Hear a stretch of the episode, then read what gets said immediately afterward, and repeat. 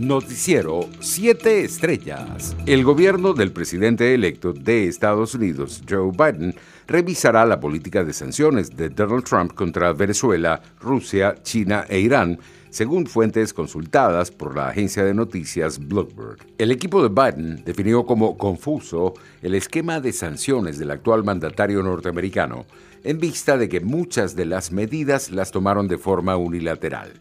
Estamos convencidos de que estas medidas son más efectivas cuando se implementan multilateralmente, reveló la agencia.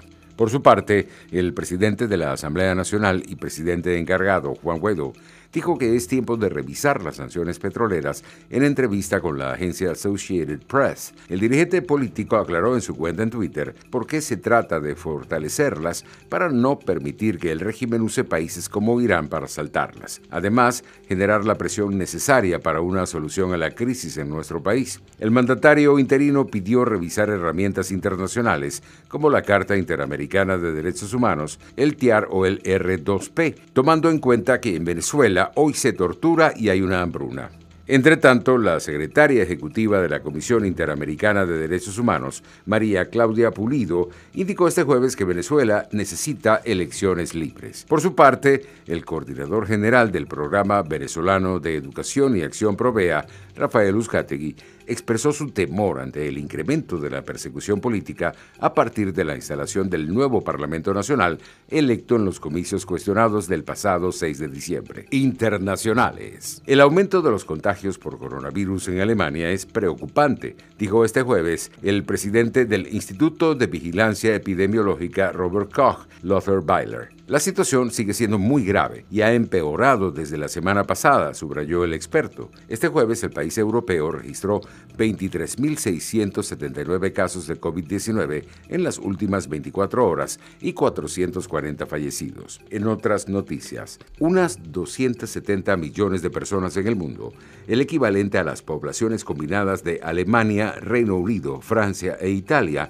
están al borde de la hambruna dijo este jueves el jefe de Programa Mundial de Alimentos de la ONU al recibir el Premio Nobel de la Paz en representación del organismo. El Programa de Naciones Unidas, que ha coordinado la logística médica durante la pandemia del coronavirus, fue anunciado como ganador del premio de 2020 en octubre. Debido a tantas guerras, al cambio climático, al uso extendido del hambre como arma política y militar y a la pandemia global que hace todo exponencialmente más difícil, unas 270 millones de personas están marchando hacia la hambruna, dijo David Beasley desde la sede de la organización en Roma al recibir la medalla y el diploma del Nobel. Economía.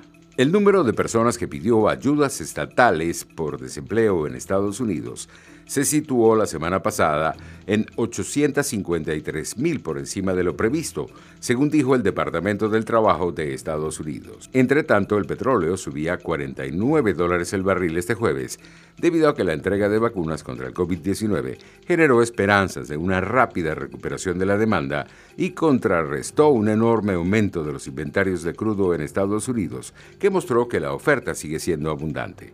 Reino Unido inició la vacunación esta semana y Estados Unidos podría comenzar este fin de semana. Además, Canadá aprobó este miércoles su primera vacuna y dijo que las inyecciones comenzarían desde la próxima semana. Los precios internacionales del crudo ganaban terreno en horas del mediodía.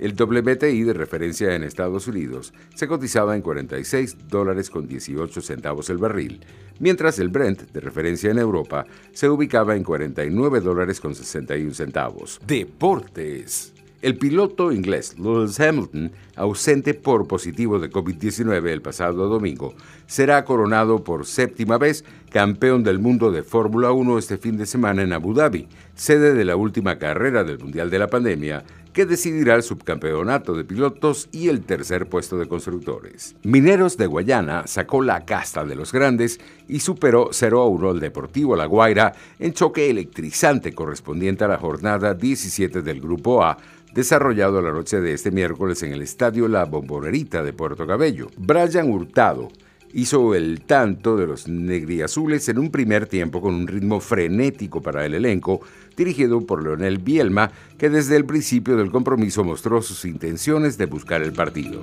Noticiero 7 Estrellas.